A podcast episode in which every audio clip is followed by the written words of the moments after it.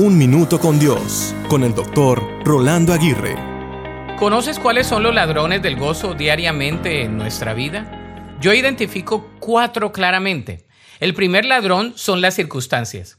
El poeta Virón escribió, los hombres son el asmerreír de las circunstancias. Nos sentimos muy gozosos cuando las cosas van viento en popa, pero sentimos aflicción cuando las circunstancias no son las que esperábamos. Incluso nos cambia el ánimo con muchas de las circunstancias.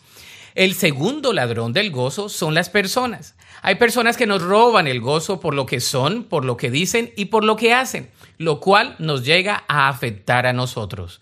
Recordemos que la gente puede ser supremamente cambiante. Lo tercero son las cosas. Entre más tenemos, se supone que más estaríamos contentos.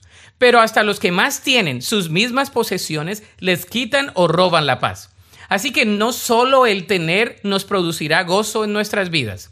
Finalmente, la preocupación nos tiende a robar la paz. Nos preocupamos por cosas que aún no pasan y por las que ya han pasado.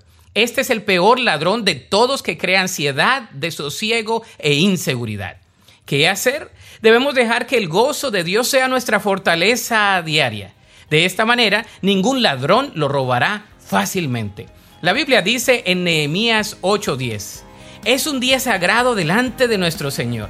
No se desalienten ni entristezcan, porque el gozo del Señor es su fuerza. Para escuchar episodios anteriores, visita unminutocondios.org.